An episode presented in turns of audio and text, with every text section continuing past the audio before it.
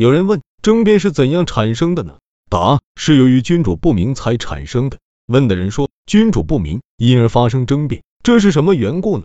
答：在英明君主的国家，军令是最为贵重的言辞国法，是最为适宜的行事依据。讲话不能双方都贵重，国法不能双方都适宜，所以言行不符合法令的一定要禁止。如果没有法令依据，又能应付敲诈激辩，产生利益而又能推断事理的君主，若一定采纳这种意见，就得责求实效。讲的正确就有重赏，不正确的就有重罪。以此愚昧的人畏罪而不敢讲话，明智的人也没有必要争辩，这就是没有争辩的原因。乱世就不是这样了，君主发布命令，而百姓就用儒家的经典来诽谤官府颁发法令，而百姓就用自己的行动来违反，人君反倒收回法令，而尊重儒者的志行。因此世上儒者增多。所谓言行是以功用为目的的，磨砺打猎的箭头而随便发射，那箭头所中未尝不是细微之处。然而不能称之为善射，是因为没有固定的目标。设置一个五寸的目标，拉开十步远的距离，不是一锋芒就不能全部射中。